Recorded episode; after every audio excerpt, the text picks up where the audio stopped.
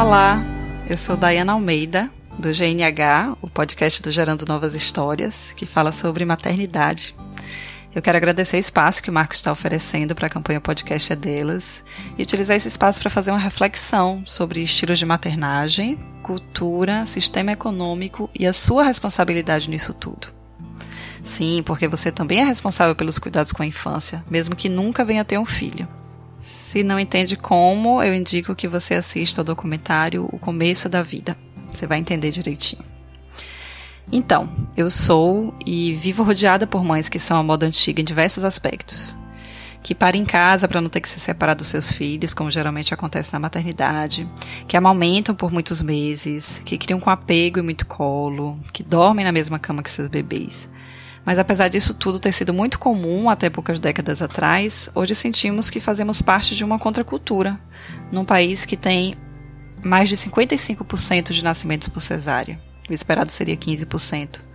Um tempo médio de aleitamento materno exclusivo de 54 dias, enquanto o recomendado são 180. E que faz parte dos afazeres da maioria das gestantes enfeitar todo um quarto para o bebê que não pode ficar mal acostumado de dormir no quarto dos pais.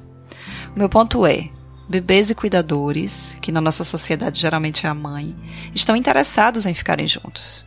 Tem questões biológicas envolvidas nisso. O bebê humano ele nasce indefeso e precisa sobreviver e se desenvolver bem. Existem estudos interessantíssimos de um moço chamado John Bowlby sobre como os vínculos afetivos próximos e seguros são importantes para o desenvolvimento emocional, com influência até a idade adulta. Sem falar nos impactos que tem o aleitamento materno na saúde pública e no meio ambiente. E, no entanto, nós temos todo um mercado de aleitamento artificial, com fórmulas e mamadeiras que não acabam mais. Estamos então falando de uma cultura que sabemos ser fomentada pelo sistema econômico. Nesse caso, uma cultura de afastamento absurdamente precoce entre mãe e bebê. E eu não estou nem falando da licença maternidade ridícula de quatro meses. Essa cultura ela tem coisas muito mais sutis, como os pitacos para não deixar a criança viciada no peito ou no colo, para que a mãe volte logo ao corpo de antes, que se interesse por outras coisas, afinal não pode abrir mão da vida pelos filhos.